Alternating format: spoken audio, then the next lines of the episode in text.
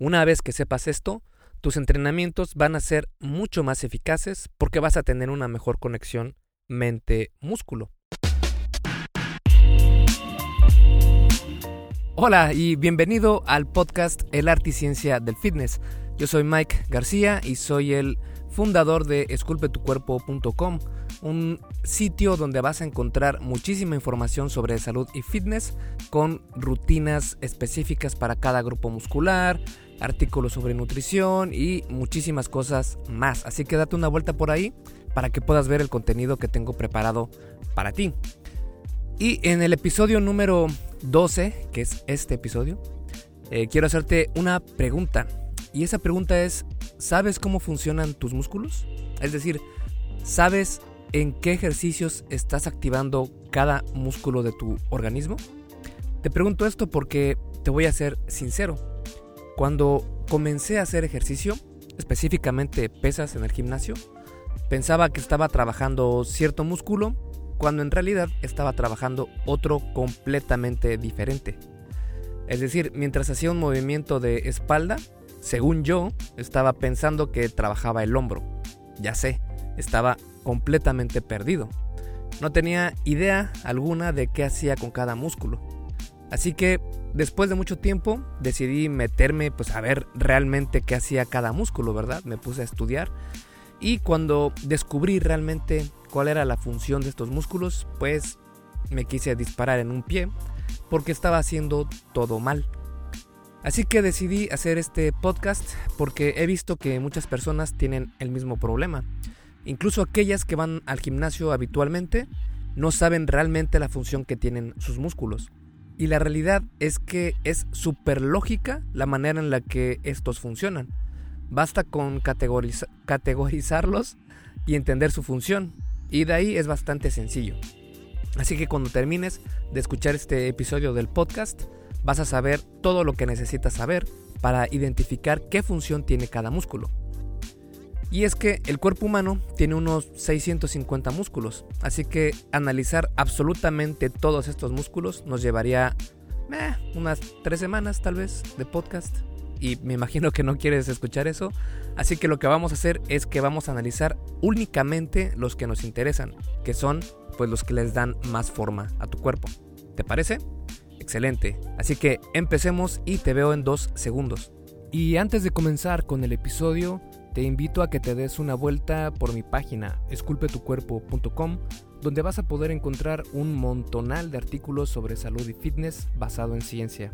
Además, mi enfoque en el tema del fitness es mucho más relajado y flexible que lo que vas a encontrar en otros lugares, tratando siempre de poner la mejor información para que tú puedas tener los mejores beneficios, sin que tengas que sufrir por horas y horas haciendo ejercicio, con rutinas que no son para nada efectivas y sin llevar una dieta que odias todos los días. Si quieres comenzar con el pie derecho, puedes ir a mi página y bajarte las guías para llevar una vida fit real. Tengo dos, una para hombres y otra para mujeres. En estas guías te muestro hacia dónde tienes que poner tu atención para comenzar a transformar tu cuerpo. Si vuelcas todo tu esfuerzo a los temas que se encuentran en esas guías, vas a poder ver cambios increíbles en tu físico.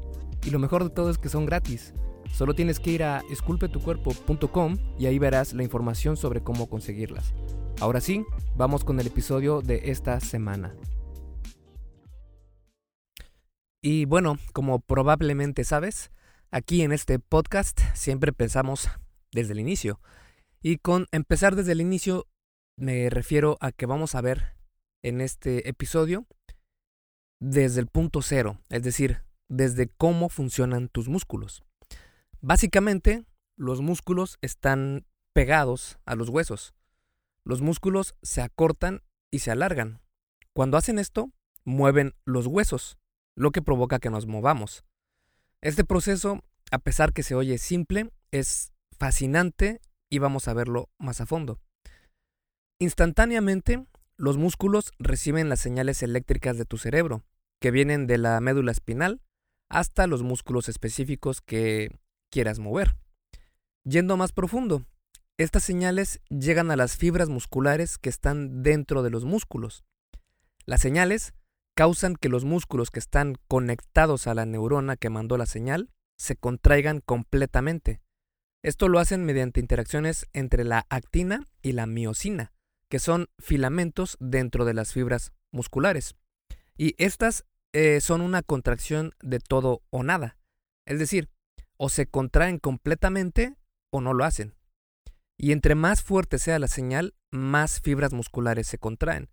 Lo que la mayoría de personas piensa es que entre más fuerte sea la señal, más fuerte se contraen las fibras musculares. Y yo era una de estas personas, de hecho. Y como pudimos ver, pues esto no es cierto, sino que entre más fuerte sea la señal, se reclutarán más fibras musculares en el músculo, las cuales se activarán por completo. El grado de fuerza lo va a dar la cantidad de fibras musculares que han podido ser reclutadas y no la intensidad de estas. Es por esto que, al principio, las mejoras que vemos en nuestro entrenamiento son debido a las conexiones neuromusculares. Literalmente, tu cuerpo está enlazando las neuronas con un reino más grande de fibras musculares que puede activar, lo que hace que podamos ejercer más fuerza. Las señales que manda el cerebro a los músculos rara vez van dirigidos a un solo músculo. Las extremidades tienen grupos musculares que ayudan a, sus, a su movimiento. Por ejemplo, para hacer una flexión de bíceps, que es cuando haces, por ejemplo, el ejercicio de eh, levantar mancuernas cuando estás parado con los bíceps, esa es la flexión de bíceps. Cuando haces esto, el cerebro manda la señal al bíceps braquial, al braquial y al brachioradial, entre otros músculos. Estos son los principales de los bíceps. Es decir, no es nada más que estás moviendo o activando una parte del bíceps, sino que estás activando todo ese grupo muscular. Incluso entran en el movimiento músculos que no son de ese grupo, como el deltoide anterior. El deltoide es el hombro y anterior se refiere a la parte frontal de tu cuerpo. Entonces, cuando hablamos de deltoide anterior, nos referimos a la cabeza que está frente a tu cuerpo del hombro. Más adelante vamos a ver esto más eh, a detalle, pero eh, te explico que así es, ¿no? Y, por ejemplo, en el caso de la flexión del bíceps, pues también se activa el deltoide anterior. Esto es normal. Hay muchas personas que piensan que debes tener los codos completamente apuntando hacia abajo. Y está bien, pero es mejor hacerlo con un poco de... Eh, o levantando un poco el codo, no, no exageradamente, pero sí un poco, muy sutilmente, porque eh, hay una cabeza del bíceps, que es la cabeza larga del bíceps, que cruza la articulación del hombro y esto quiere decir que también flexiona al hombro, lo que quiere decir que también activa el deltoide anterior. Pero bueno, de nuevo, nos estamos adelantando. Únicamente quiero que sepas hasta este punto que rara vez movemos un solo músculo, sino que movemos grupos musculares que trabajan para ayudarse entre sí. También es por esta razón que es mejor entrenar con ejercicios compuestos, que son aquellos que trabajan más de un grupo muscular. Y es que nuestro cuerpo ha evolucionado para activar los músculos en sinergia y no en aislamiento. Pero bueno, no nos compliquemos más por el momento, así que sigamos con el siguiente tema, que es cómo se contraen estos músculos. Y la realidad es que los músculos tienen dos maneras de ejercer fuerza. Estas son con contracciones y se dividen en isotónicas e isométricas. Las isotónicas a su vez se dividen en dos, que son la excéntrica y la concéntrica. Cuando se alarga el músculo se le llama contracción excéntrica, mientras que cuando se acorta se le llama contracción concéntrica. Ambas son contracciones, así es. Aunque el ejercicio se esté, perdón, el músculo se esté extendiendo, haciéndose más largo entre comillas, también se está contrayendo. La contracción concéntrica ejerce fuerza para contraerse, mientras la excéntrica ejerce fuerza controlando la elongación del músculo, actuando como un freno al momento de bajar el peso que se utiliza. Por ejemplo, cuando hacemos una sentadilla, en la primera fase, que es cuando estamos bajando, los músculos frontales de la pierna, que son los cuádriceps, se alargan de manera controlada, eso es la contracción excéntrica, se están elongando. Y en la segunda parte de la sentadilla, que es cuando subimos, estos mismos músculos del cuádriceps se acortan. y esto es la contracción concéntrica. Cuando el cuádriceps se alarga, permite que bajemos la cadera doblando la rodilla y cuando este músculo se acorta, ejerce fuerza para extender la rodilla y así lograr subir, subir a la posición inicial. Pasa lo contrario en el mismo ejercicio, pero con los músculos posteriores de la pierna, que son los femorales, que son los músculos que están atrás de tu muslo, en la parte trasera. En la primera fase de la sentadilla, estos músculos femorales se acortan haciendo fuerza para flexionar la rodilla y así bajar la cadera. Y en la segunda fase, cuando nos levantamos de la sentadilla, los músculos femorales se alargan controladamente. Entonces, como puedes ver, en la mayoría de ejercicios compuestos hay músculos que hacen contracciones excéntricas mientras que otros hacen contracciones concéntricas. Se van complementando. Así como hay contracciones excéntricas y concéntricas, también hay fases concéntricas y excéntricas en cada ejercicio. La fase concéntrica es cuando ejercemos fuerza para llevar el peso que estamos utilizando en contra de la fuerza de gravedad. Eso sería una fase concéntrica. De manera contraria, la fase excéntrica es cuando ejercemos fuerza para bajar controladamente el peso que utilizamos en el mismo sentido de la fuerza de gravedad. Regresamos al caso de la sentadilla. La fase excéntrica del ejercicio sería cuando bajamos, porque estamos controlando el peso en la misma dirección de la fuerza de gravedad. La fase concéntrica de la sentadilla sería cuando subimos, porque estamos ejerciendo fuerza para llevar el peso en contra de la fuerza de la gravedad. ¿Todo claro? Ya sé, un poco ahí complicado, pero ya cuando vas escuchando cómo es que funcionan todo esto de excéntricas eh, y concéntricas, pues se va teniendo mejor idea. Y bueno, sabiendo esto, ahora toca ver lo que son las contracciones isométricas. Y estas son cuando el músculo ejerce fuerza sin alargarse o acortarse. Los músculos pueden ejercer fuerza de distintas maneras, mientras acortan, mientras alargan y también mientras mantienen su longitud. La mejor manera de describir cómo actúa una, una contracción isométrica es imaginarte que vas a recibir un golpe en el abdomen. Cuando te imagines esto, pues vas a poner fuerza en esta zona, ¿verdad? Pues esta tensión que sientes es una contracción isométrica. No estás flexionando, no estás contrayendo, únicamente estás tensando esa zona sin que se flexione. Y esta es la diferencia entre tipos de contracciones. Es decir, la mayoría de músculos pueden ejercer ambas contracciones musculares. Un ejemplo muy claro es el bíceps, el músculo que flexiona el brazo. Cuando hacemos una flexión de bíceps con una mancuerna, el músculo en la fase concéntrica del ejercicio, que es precisamente levantar la mancuerna porque va en contra de la gravedad, tiene una contracción isotónica concéntrica cuando levanta la mancuerna. Mientras que en la fase excéntrica del ejercicio, que es bajar la mancuerna, el músculo tiene una contracción isotónica excéntrica cuando baja la mancuerna controladamente. ¿Ok? Ya se parece trabalenguas, pero espero que se esté entendiendo este, estos conceptos. Ahora, imagínate que estamos en una lucha de vencidas. El mismo músculo, el bíceps, se mantendrá sin cambios en su longitud. Es decir, no tendrá fases ni, contracciones excéntricas y excéntricas. Solo se tensionará ejerciendo fuerza isométrica. Y créeme que puede llegar a ejercer mucha fuerza este tipo de contracción. Incluso hay videos en internet, en YouTube, puedes buscarlos, donde están haciendo eh, concursos de estas de, lucha de vencidas y la gente incluso se llega a fracturar el brazo o zafarse a la articulación del codo. Entonces sí puede ejercer muchísima fuerza. Y es que comprender cómo funcionan nuestros músculos hace una gran, gran, gran diferencia. Es necesario que sepas qué función tiene cada uno de estos músculos y con cuáles otros hace sinergia. Una vez que sepas esto, tus entrenamientos van a ser mucho más eficaces porque vas a tener una mejor conexión mente-músculo.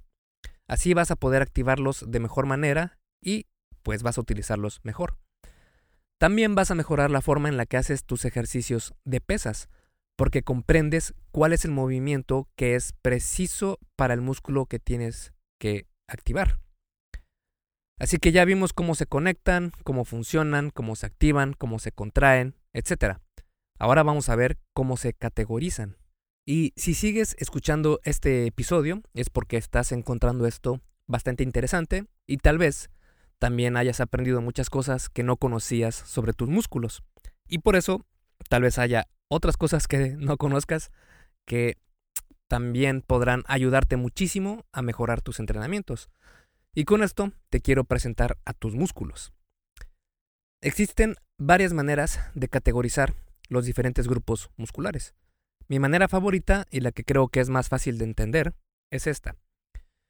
Se divide en dos trenes. Bueno, se dividen en más, ¿verdad? Pero los dos más, digamos, prácticos es dividir tu cuerpo entre tren superior y tren inferior. Estos, a su vez, se subdividen en grupos musculares. El tren superior se divide en músculos de empuje, músculos de jale, eh, músculos del antebrazo, músculos de los hombros y músculos estabilizadores. Como te puedes dar cuenta, el tren superior, como su nombre lo indica, nos habla, de que son los músculos que están, mm, digamos, del ombligo hacia arriba. Y el tren inferior son los músculos que están del ombligo hacia abajo. Digamos, los músculos de los glúteos, de los muslos y de las pantorrillas. Estos grupos musculares se pueden identificar a su vez en dos trenes más, que son el tren frontal o anterior y el tren trasero o posterior. Y el, tren frontal, digamos que son todos los músculos que están frente a ti, que son por ejemplo el pecho, el abdomen, cuádriceps, bíceps, y el tren trasero los que están atrás, digamos espalda, tríceps, glúteos, femorales, pantorrillas. Hay músculos que, como veremos más adelante, actúan en diferentes categorías, como los deltoides, que cada parte de este músculo tiene una función diferente. Pero vamos paso a paso. En este primer volumen de la guía eh, anatómica para el principiante fitness, vamos a ver el tren superior, comenzando con los músculos de empuje. Los músculos de empuje, como su nombre lo indica, son los grupos musculares que nos permiten empujar cargas lejos de ti. A su vez, pueden ser cargas horizontales o verticales. Algunas incluso pueden ser diagonales.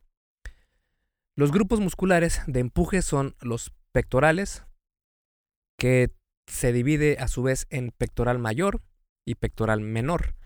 Y el pectoral mayor, a su vez, se divide en la cabeza clavicular y la cabeza esternocostal. Y también eh, otro músculo de empuje son los tríceps. Y el tríceps se divide a su vez en la cabeza lateral, larga y medial. Ahora vamos a ver cada uno de estos eh, músculos. Los músculos pectorales son los que están en el pecho y se dividen en pectoral mayor y menor. Y si te imaginas estos, el pectoral mayor es realmente el pecho, la parte del pecho que puedes ver. Es todo la parte, eh, digamos, la parte más famosa del pecho, ¿verdad? Lo que le da forma a tu pecho. En cambio, el pectoral menor está algo más profundo que el pectoral mayor y es un músculo mucho más pequeño. El pectoral mayor, a su vez, se divide en la cabeza clavicular y la cabeza esternocostal. La cabeza clavicular es la que está más eh, arriba del pecho y está anclada a la clavícula.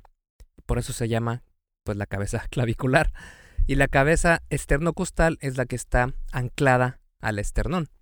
En el caso de los hombres es mucho mejor tratar de entrenar más la cabeza clavicular porque va a dar un look más lleno, entre comillas, del pecho. Y para las mujeres, pues esto no es tan recomendable y se recomienda más que entrenen la cabeza esternocostal del pectoral. Así no se va a ver como un músculo muy rudo, ¿no? Para las mujeres.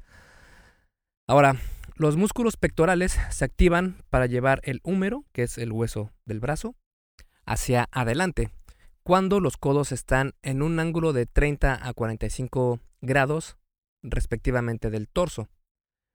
Ahora, si el codo está pegado al torso, se activa más el tríceps.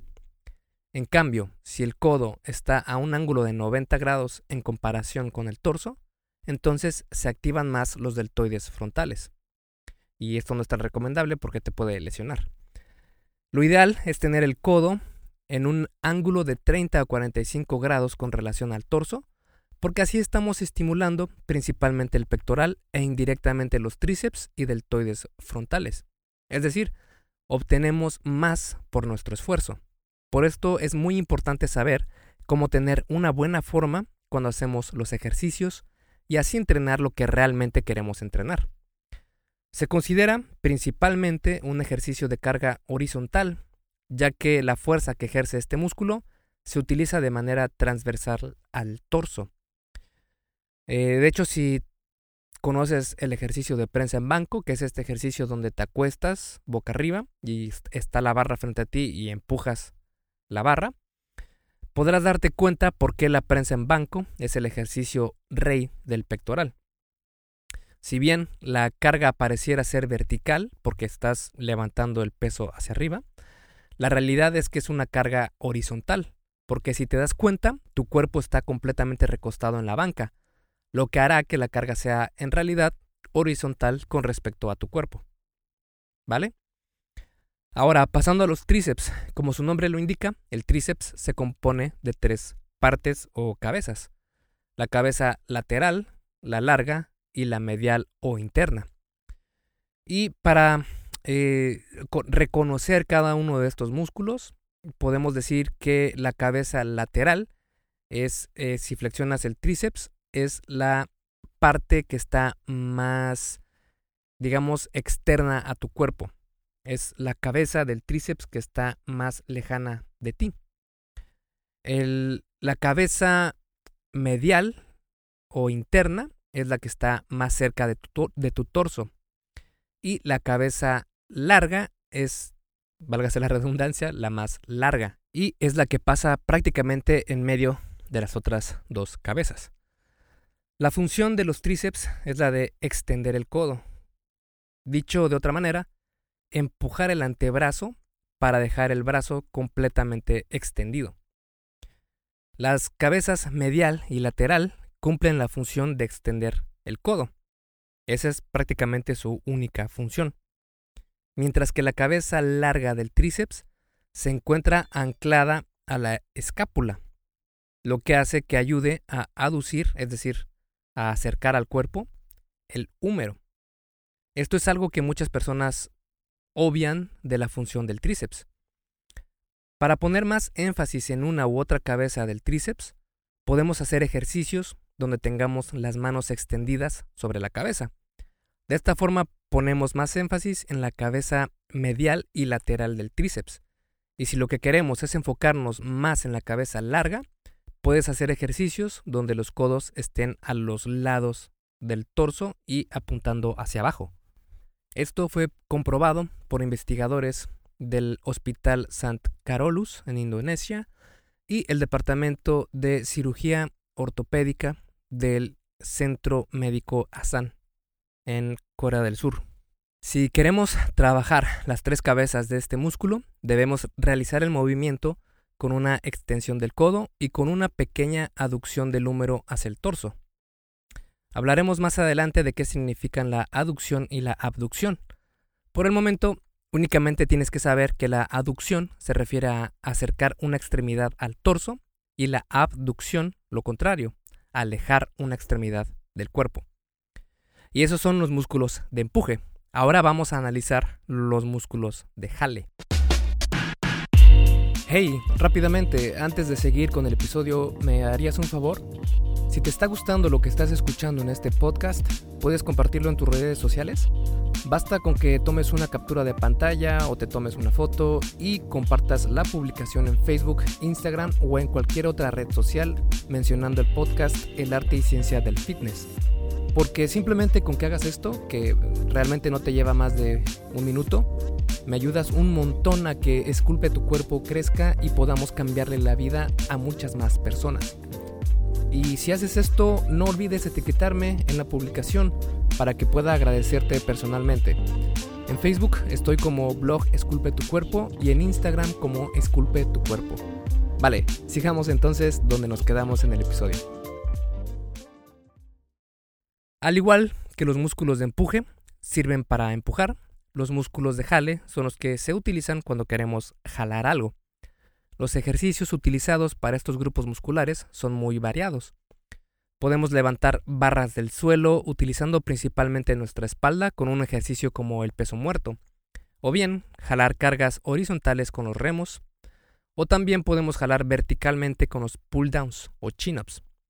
Para los más avanzados, por ejemplo, están los pull-ups o los chin-ups también, que son levantar nuestro cuerpo mientras colgamos de una barra. Los grupos musculares de jale se dividen en dos, que son la espalda y el bíceps. La espalda a su vez se, se divide en muchos músculos que son los dorsales, el trapecio, el romboides, el infraespinoso, el redondo. Y eh, los bíceps se dividen en dos principalmente, que es el bíceps braquial, que a su vez se divide en la cabeza larga y corta, y el otro, la otra cabeza es el braquial. Ahora vamos a analizar cómo funciona cada uno de estos. La espalda tiene muchísimos músculos y es un grupo muscular bastante poderoso. Empecemos con los músculos dorsales, mejor conocidos como dorsales anchos. Y estos son los que están en la espalda, en la parte, digamos, lateral y baja de tu espalda. Y es lo que se o bueno, mejor dicho, parecen como si fueran aletas. Y son los que tienen, por ejemplo, si ves a Michael Phelps, puedes ver que este músculo lo tiene muy desarrollado. Estos músculos se insertan en el húmero, que es el hueso del brazo, y en la columna vertebral mediante la aponeurosis. La aponeurosis no es más que una membrana que recubre los músculos y sirve para fijarlos a otras partes del cuerpo, algo así como la cola loca del organismo, y la función principal de los músculos dorsales es la de aproximar, el húmero, especialmente cuando se hace de manera vertical. Un ejemplo de cuándo se activan estos músculos de mejor manera es en el ejercicio del pull-up. El pull-up es el ejercicio donde te cuelgas de una barra, con tomando esa barra con las manos sobre la barra y no eh, debajo de la barra. Cuando haces esto, estás haciendo un ejercicio de pull-up. Como puedes ver, el rango de movimiento es de arriba hacia abajo, es decir, estamos jalando el número hacia abajo y como resultado subimos hacia la barra. Más arriba de la columna vertebral, en la parte superior de las vértebras torácicas, podemos encontrar las inserciones de los romboides. Los romboides se dividen en mayor y menor puedes diferenciarlos por su tamaño. Y estos son los que están en la parte superior de tu espalda. Eh, bueno, en la parte tal vez no hasta arriba, pero sí media superior. Y la función principal de estos músculos es la de aducir, elevar y rotar la escápula en su parte interna. Por eso es tan pequeño y se encuentra anclado a las escápulas. Y prácticamente sobre los romboides se encuentra el trapecio. Este músculo tiene una forma triangular y cuando juntamos los dos músculos, que es el izquierdo y el derecho, nos da la forma de trapecio y de ahí el nombre. Este músculo está hasta arriba de tu espalda y es el músculo que eh, está atrás del cuello, digamos. Sus puntos de inserción se encuentran en el cráneo, en el acromion, eh, que es eh, la parte más externa de la clavícula, y en prácticamente todas las vértebras torácicas y cervicales, que son las vértebras que están hasta arriba de tu columna. Las funciones de este músculo dependen totalmente de qué parte del trapecio se esté hablando. Dentro de sus funciones están elevar los hombros, acercar la escápula a la columna vertebral, extiende la cabeza, haciéndola girar, rotador superior desde arriba de la escápula, rotador inferior desde abajo de la escápula, rotador aductor y elevador de la escápula. Ya que estamos hablando mucho de la escápula, vamos a presentar el músculo que va precisamente sobre este hueso y es el infraespinoso. Para explicar este músculo, primero debemos ver la escápula más de cerca. Y como sabes, la escápula está en tu espalda, cerca del hombro, en la parte trasera de tu cuerpo. Y eh, la escápula pues se compone de varias partes y en especial hay una que se llama la fosa subespinosa. Esta fosa subespinosa es importante porque ahí vive nuestro amigo el músculo infraespinoso. El músculo infraespinoso ocupa toda esa fosa y sus inserciones comienzan aquí y terminan en el brazo, en la parte externa y posterior del húmero. La función de este músculo es la de rotar externamente el húmero. ¿Cómo es una rotación externa del húmero, te preguntas? Pues mira, puedes pararte y pegar tu codo al torso. Eh, si estás en tu trabajo no lo hagas, puede ser que te vean algo raro. Pero lo que vas a hacer es flexionar el codo para que tu antebrazo quede paralelo al suelo, es decir, a un ángulo de 90 grados. En esta posición, rota el antebrazo hacia afuera, es decir, hacia externamente, no hacia tu cuerpo, sino hacia afuera. Y haz esto sin despegar el codo del torso y sin que el antebrazo pierda el paralelismo con el suelo. Pues el músculo que hizo ese movimiento posible es el infraespinoso. Lo hizo porque está anclado a la escápula y pegado a la parte externa y trasera de tu húmero. Cuando el infraespinoso se contrae, va a jalar tu brazo desde ese punto y con ayuda de otros músculos, lo que provocará que gire externamente. El mismo ejercicio se puede realizar para conocer lo que es una rotación interna del húmero, con la única diferencia de que en vez de rotar hacia afuera del torso, rotamos desde fuera hacia adentro. Ahora, entre la escápula y el húmero hay otro músculo que los une y ese es llamado el redondo. El nombre viene porque la parte visible de este músculo le da un aspecto redondeado. El resto está tapado por los músculos del hombro. El músculo redondo a su vez se divide en mayor y menor. El redondo menor apoya al infraespinoso, que fue el que vimos anteriormente, para rotar el húmero externamente y para aducirlo también. El redondo mayor tiene su origen un poco más abajo que el redondo menor, en el borde inferior de la escápula. Se inserta en el húmero en la parte anterior del hueso, es decir, por delante. Estas inserciones nos indican la función de este músculo. Es decir, si el redondo menor se inserta en la parte posterior exterior del húmero y el redondo mayor se inserta en el lado opuesto, es decir, en el húmero, pero en la parte anterior exterior, esto quiere decir que va a tener la función opuesta al redondo menor. En este caso, la función del redondo mayor sería la de rotar internamente el húmero y también ayuda a aducirlo y extenderlo. Para activar en mayor medida los músculos superiores de la espalda, que son el trapecio, infraespinoso, redondos, romboides, se utilizan mucho mejor los ejercicios de remo, es decir, los ejercicios o movimientos que jalan la carga horizontalmente. Como te mencionaba antes, si lo que quieres es activar más los dorsales, entonces será mejor hacer ejercicios donde jales verticalmente, es decir, de arriba hacia abajo. Y si quieres trabajar prácticamente toda la espalda y casi todos los músculos del cuerpo, no hay mejor ejercicio que el peso muerto. Vimos bastante en la espalda, pero ya acabamos con este grupo muscular. Vamos con el siguiente, que es el consentido de la mayoría de los hombres y esos son los bíceps. Dentro de este grupo muscular vamos a ver los músculos del bíceps y los que no son precisamente del bíceps, pero que funcionan en sinergia. Como su nombre lo indica, el bíceps se divide en dos partes, la cabeza larga y la corta, de ahí el nombre bi, bíceps. La función de este músculo es bastante simple, flexiona el codo. Tiene otras funciones como la de rotar el antebrazo para ponerlo en supinación y pronación, más de esto vamos a hablar en un momento. Y si hacemos una flexión de bíceps cuando el codo está por detrás del torso, imagínate que haces, tienes tus manos, te paras y tienes tus eh, manos justo al lado de tu torso. Y lo que haces es llevar tu codo atrás de tu cuerpo, digamos unos 15 grados.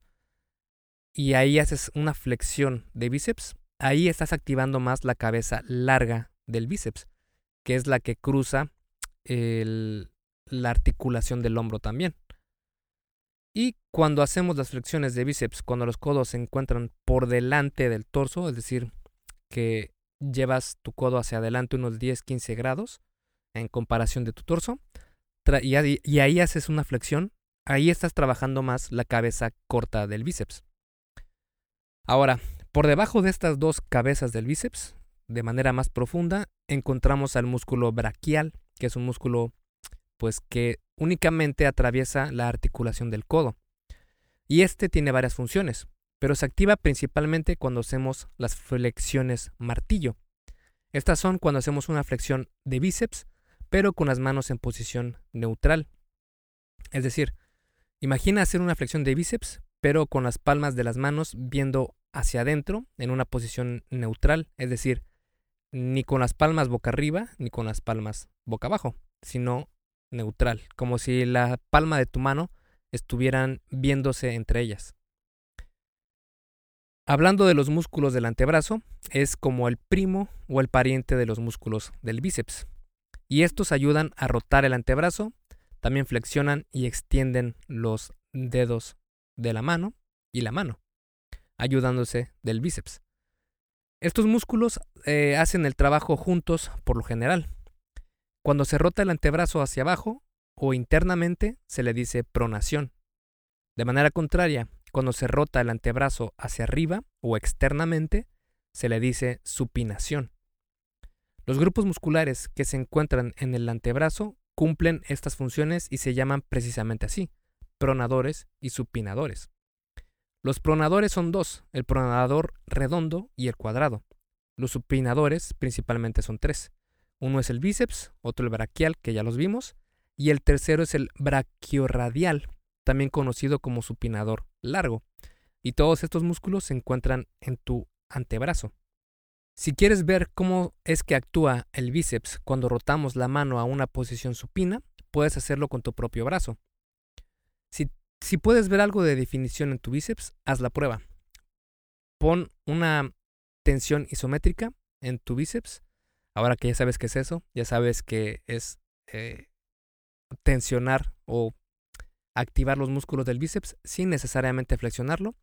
Y lo que vas a hacer es rotar el antebrazo de prono a supino, es decir, boca arriba a boca abajo. Y vas a hacerlo varias veces. Cuando hagas esto, vas a poder ver claramente cómo es que tu bíceps actúa en este movimiento. Porque cuando rotas vas a ver cómo el bíceps se contrae para lograr esa rotación. Vale, ok. Podemos rotar, rotar la palma de la mano hacia arriba y hacia abajo. ¿Y qué hay de flexionar y extender la muñeca, haciendo que la mano gire hacia arriba y hacia abajo? Pues bueno, esa función la cumplen otros músculos del antebrazo, llamados, ya puedo ver que lo estás adivinando, flexores y extensores de la mano. Entre los flexores de la mano se encuentran el flexor radial del carpo o palmar mayor, palmar largo o palmar menor, flexor ulnar del carpo o cubital anterior. Por debajo de estos músculos se encuentran el flexor largo común y los flexores de los dedos. Estos músculos eh, no son músculos que de los cuales debas preocuparte tanto, pero todos estos digamos que componen la parte que está en tu antebrazo, en la parte eh, digamos, interna y son los que provocan que jales tu muñeca, que lo puedas llevar hacia ti. Los extensores de la mano son los que están al revés, en la parte superior de tu antebrazo y son los que permiten llevar tu muñeca hacia arriba. Y estos se componen del aconio, el extensor común de los dedos, el extensor ulnar del carpo o cubital posterior y el extensor propio del meñique. De nuevo, no es necesario que conozcas todos estos, sino más bien agruparlos en un solo músculo y decir, ah, pues son los extensores de la mano. Y listo, terminamos con este grupo muscular. Y ahora vamos con los hombros. Los músculos de los hombros se conocen como deltoides.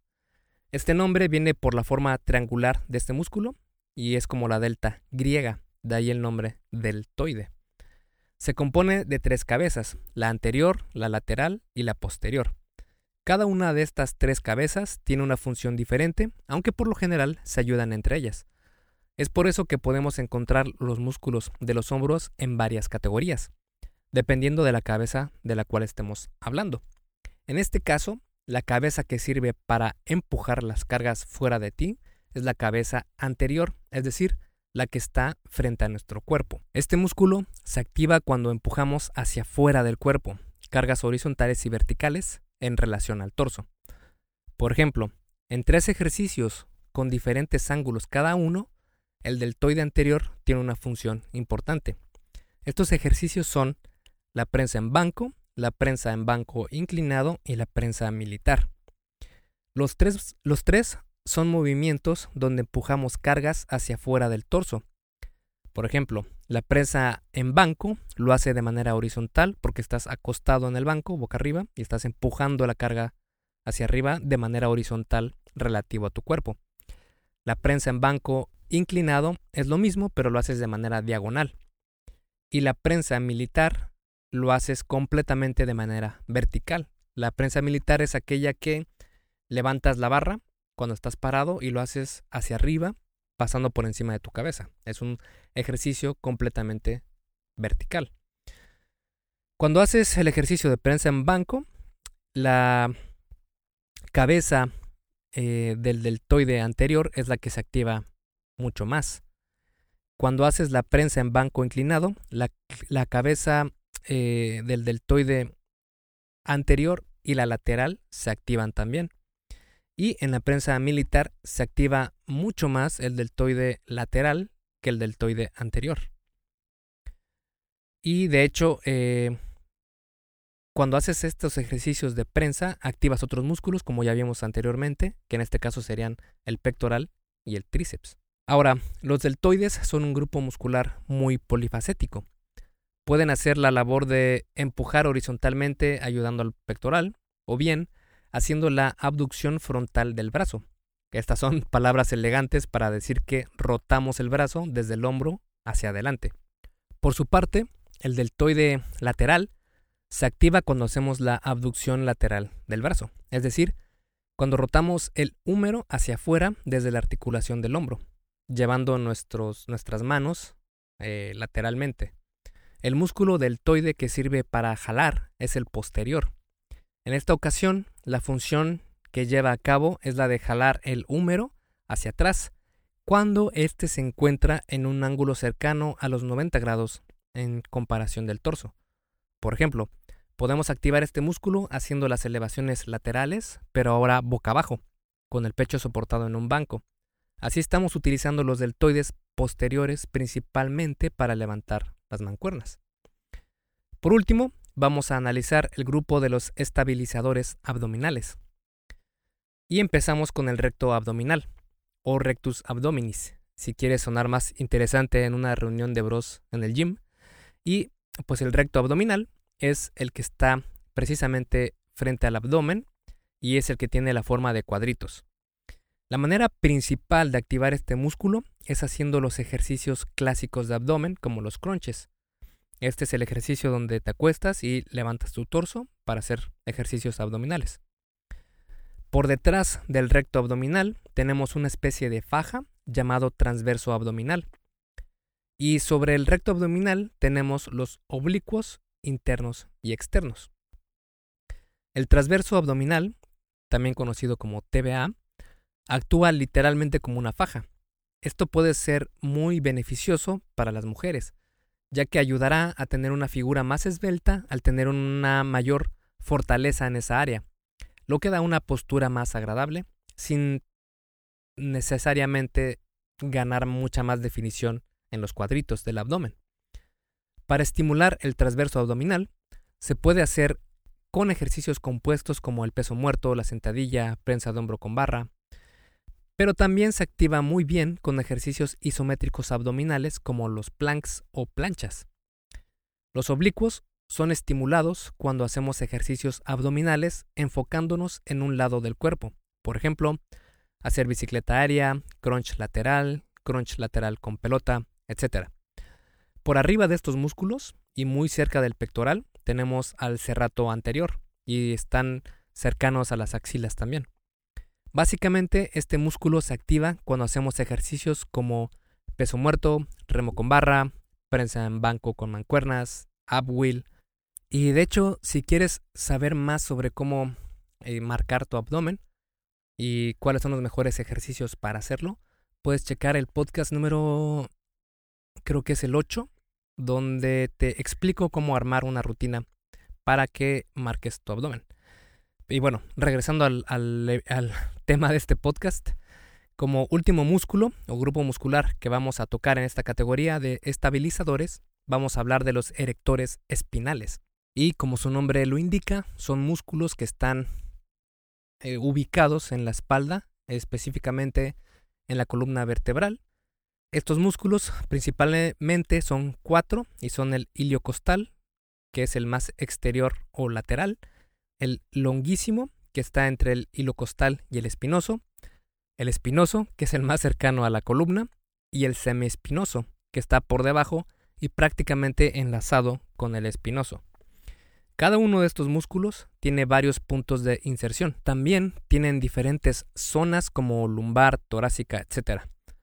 Pero no es necesario que sepas cómo están anclados a tu columna vertebral. Lo que sí sirve es que sepas su función. Y la función de este grupo muscular es la de extender el tronco y cuello. Como su nombre lo indica, sirve de erector de la columna. Tener un buen desarrollo de los erectores espinales nos va a ayudar a mejorar nuestros levantamientos de pesas y también nuestra postura. Cumple con la función de flexionar y extender, pero su fortaleza radica más en la capacidad de ejercer fuerza isométrica también. Por ejemplo, cuando hacemos peso muerto, que es un ejercicio excelente para activar este músculo, cuando estamos haciendo el ejercicio utilizamos mucha fuerza para mantener la espalda recta, esto se logra con los músculos estabilizadores del abdomen y erectores espinales.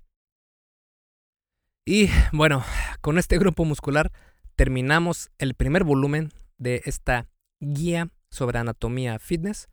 Y en el siguiente tomo, que es el volumen número 2, vamos a analizar todo el tren inferior. Así que digamos que este es un episodio compuesto de dos y nos acabamos de aventar todo el tren superior. Así que espero que te haya ayudado a tener una idea mucho más clara de cómo activas cada grupo muscular, su función y cómo se componen. Así que pues nada, te veo en el volumen número 2 de estas guías de anatomía fitness y espero que sean de tu agrado. Así que esculpe tu vida, comienza con tu cuerpo.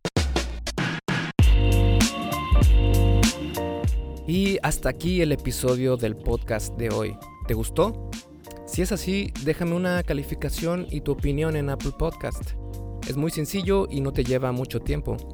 Con esto me ayudas a que el podcast suba en el posicionamiento de Apple y así podamos llegar a más personas.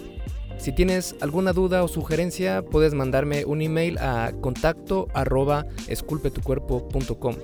Veo absolutamente todo lo que me llega al mail y respondo personalmente a todos. Puedo tardarme un poco por la cantidad de mensajes que recibo al día, pero ten por seguro que sí te responderé. Gracias por escuchar el podcast de la arte del fitness y espero haberte ayudado a aclarar algunas de tus dudas.